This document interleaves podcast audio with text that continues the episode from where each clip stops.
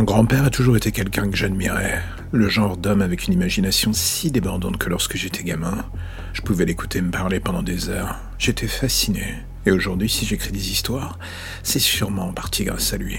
Mais encore maintenant, il y a une histoire en particulier d'ailleurs, que je garde en tête, celle de sa rencontre avec ma grand-mère. Un soir, alors qu'il avait emmené sa femme en balade dans les bois, il me raconta que ce qui fut le début d'une belle histoire aurait pu être aussi la fin tout court de sa vie et de la nôtre au sens large. Une balade en forêt, même tard le soir, c'est romantique. Un plan parfait pour regarder les étoiles et conclure quand on n'a pas que l'astronomie en tête. Le plan de mon grand-père était parfait. Mais bizarrement, lui qui avait fait l'armée dans les forces spéciales et avait un sens plutôt aiguisé du danger, sentit que quelque chose ne tournait pas rond. L'atmosphère lourde, l'odeur bizarre dans le spot où il était, quelque chose clochait. Et en marchant dans le noir, il me racontait être tombé dans un buisson et avoir juré comme jamais, certain que sa soirée allait être un fiasco et que ma grand-mère ne voudrait plus jamais le revoir. En tombant, il s'attendait à s'enfoncer des ronds jusqu'au bout de l'âme, mais à sa grande surprise, quelque chose amortit sa chute. La nuit noire l'empêchait de voir clairement sur quoi il venait de tomber, mais dans le fond de son esprit, quelque chose lui criait de fuir. Et c'est en se relevant qu'il m'indiqua avoir croisé les yeux luisants d'un homme dans les buissons. Il y avait quelqu'un et ce dernier avait un couteau.